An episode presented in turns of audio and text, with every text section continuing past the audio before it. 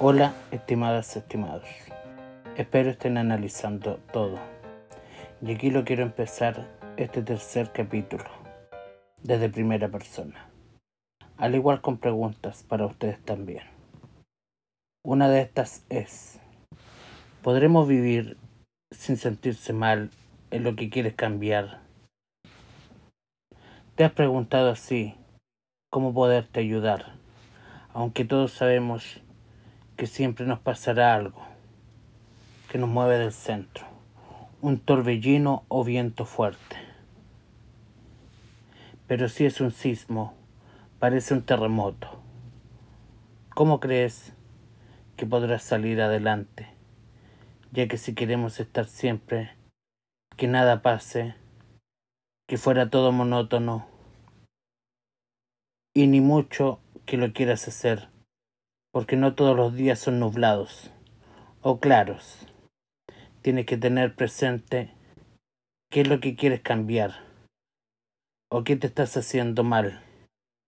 Por eso en el podcast anterior te dije que tenías que escribir o buscar ayuda de alguien. Así puedes dejar de autosabotearte y empieza a ayudarte. ¿Alguna vez se imaginaron ¿Cuál es el motivo de no empezar mientras te lo dicen? O tú lo quieras hacer. O cambiar cómo empezar a hacer cosas que puedes.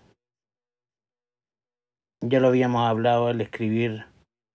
¿Empezaste a escuchar música? Un poco más alegre.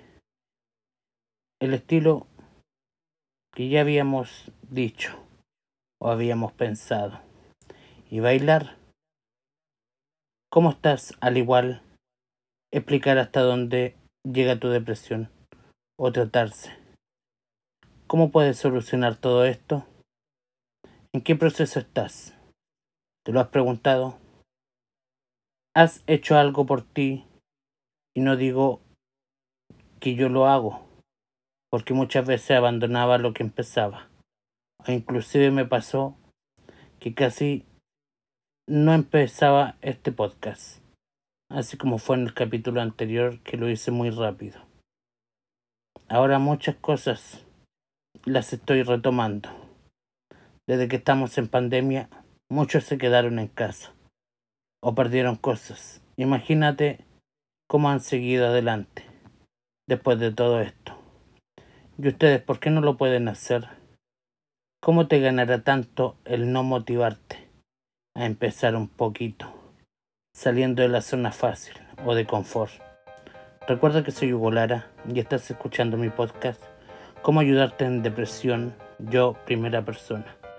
Nos vemos en el próximo capítulo.